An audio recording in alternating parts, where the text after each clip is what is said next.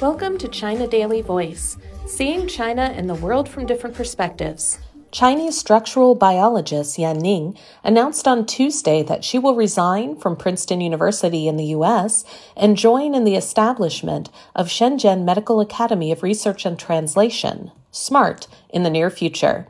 The move comes amid efforts by the country to attract more top talent to return to China for opportunities and development.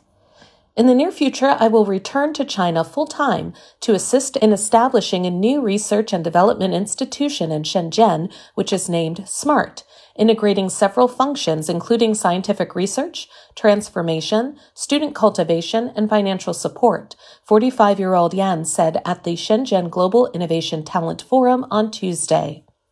Yan received her degree from the Department of Biological Sciences and Biotechnology at Tsinghua University in China in 2000. She was regional winner of the Young Scientist Award North America, co-sponsored by Science AAAS and GE Healthcare in 2005 for her thesis on the structural and mechanistic study of programmed cell death, according to her biography on the Princeton University website.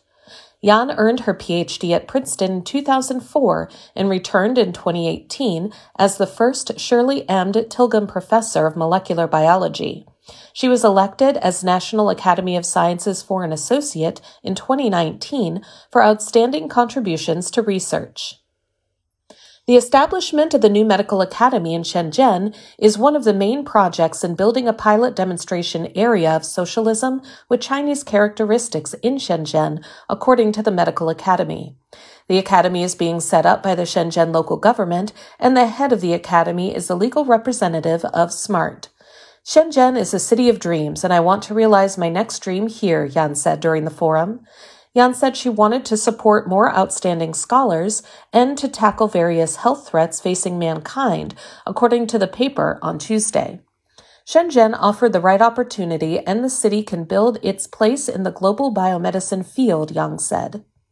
The topic, Yan announced to leave the US and return to China, has got more than 300 million clicks on China's Twitter like Sina Weibo as of press time, with many netizens welcoming Yan's decision to return to the motherland. That's all for today. This is Stephanie, and for more news and analysis, by the paper. Until next time.